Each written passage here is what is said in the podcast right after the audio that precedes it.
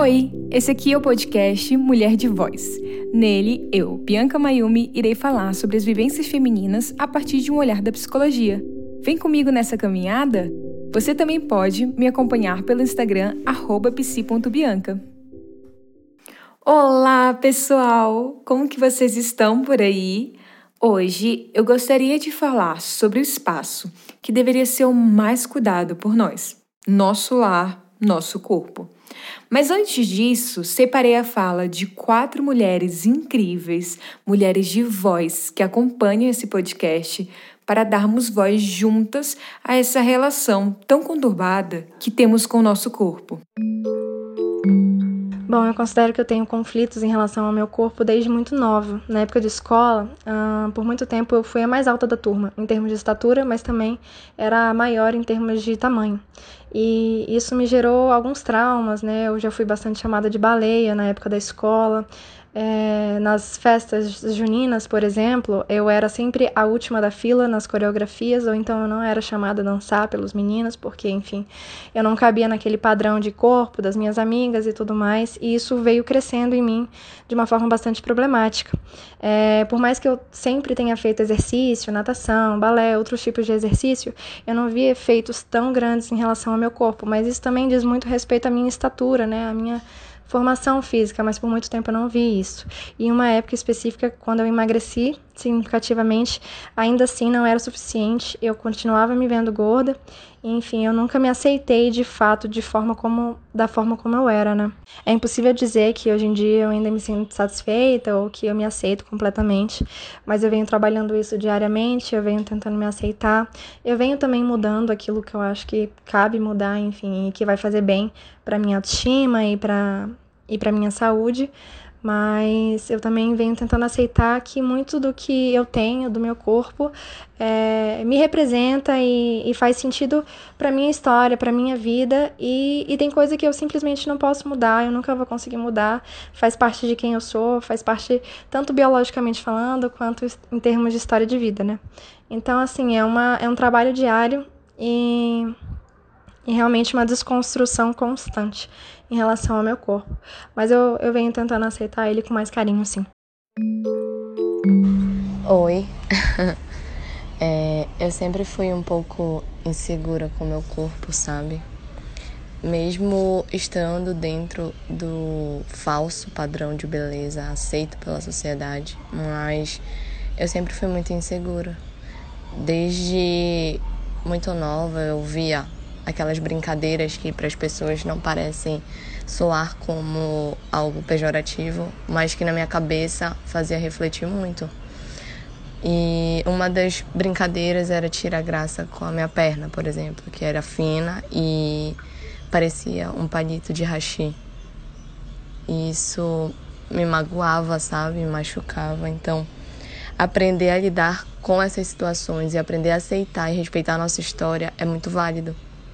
Porque a partir do momento que a gente se liberta do que estão pensando ou do que vão achar da gente usar certo tipo de roupa ou até mesmo influenciar o nosso comportamento de não ser tão limitado. Então acho que isso é muito libertador. Então hoje eu me aceito, hoje eu respeito a minha história, eu respeito o meu corpo, respeito total minhas decisões e sou muito, muito, muito feliz me aceitando do jeito que eu sou. Bom, de alguns anos para cá, eu venho aprendendo a lidar melhor com o meu corpo, a respeitar as fases dele.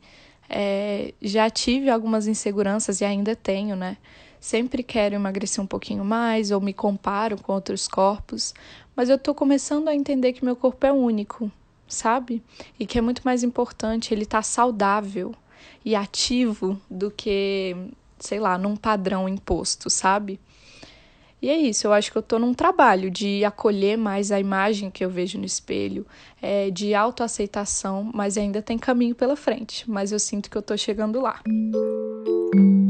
Tem dia que eu me acho a mulher mais feia. Olho pro meu corpo, não me encontro nas postagens que eu vejo na rede social. Não vejo a magreza, do que eles falam que é belo.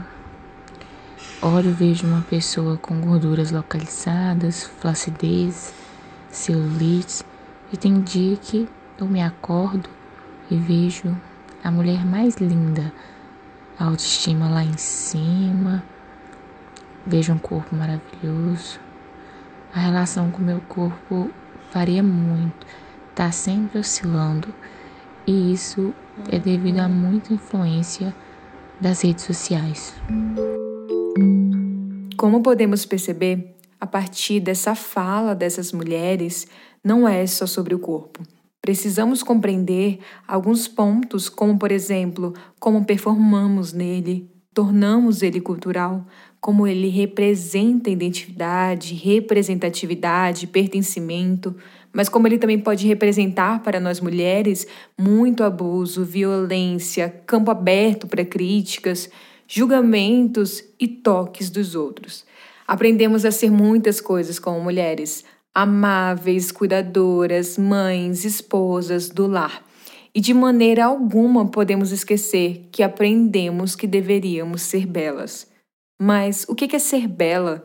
Uma pesquisadora chamada Cynthia Viana um dia escreveu como um dos nossos papéis como mulheres é ser um objeto que traz beleza ao espaço que estamos. Como um simples e mero objeto de contemplação. Mais um adorno à sala. Mulher vitrine? O que me faz recordar daqueles programas mega famosos ali de trás, que eu posso dizer que ainda são famosos, alguns são sim, como o Pânico em que utilizavam mulheres seminuas para chamarem a atenção do público. Até hoje a gente vê a quantidade de comerciais fazendo o mesmo. E não é qualquer mulher. Eles disseram que a gente precisava ser magra, branca, loira, com cabelo liso. O que podemos comentar aqui o quanto o corpo da mulher negra é violentado até hoje, com tantos resquícios da escravidão. Espero um dia poder convidar alguém com mais propriedade para falar sobre, mas precisamos realizar essas interseções quando falamos do corpo. Um exemplo clássico é o da Globeleza.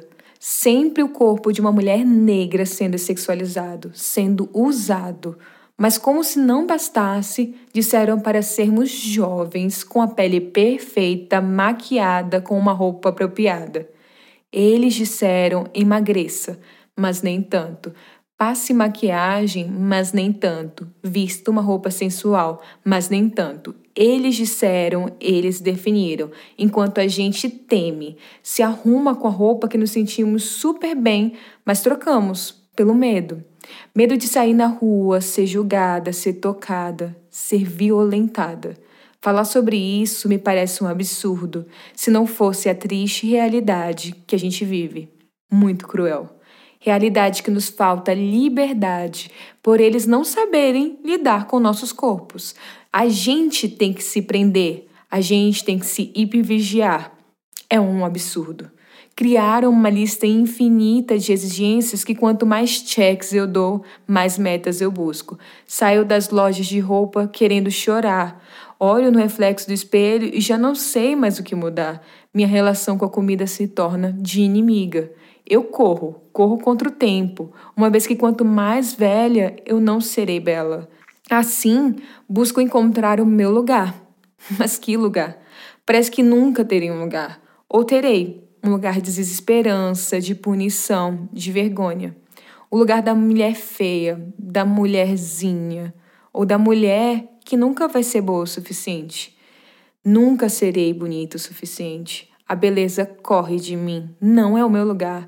Me lembro falando disso do que até postei lá no Instagram sobre a história da Flávia Pavanelli, atriz influenciadora e de várias outras mulheres também, que são julgadas constantemente por seus corpos, seus rostos. E o pior, julgadas por mulheres. Espelho, espelho meu. Não me enxergo nesse espelho, só vejo gordura, pele extra, rugas, defeitos, culpa. Busco ser aquele mulherão, mas me sinto aprisionada, talvez porque estou. Aprisionada em sutiãs de bojo, cintas, saltos, plásticas, químicas no cabelo, depilação.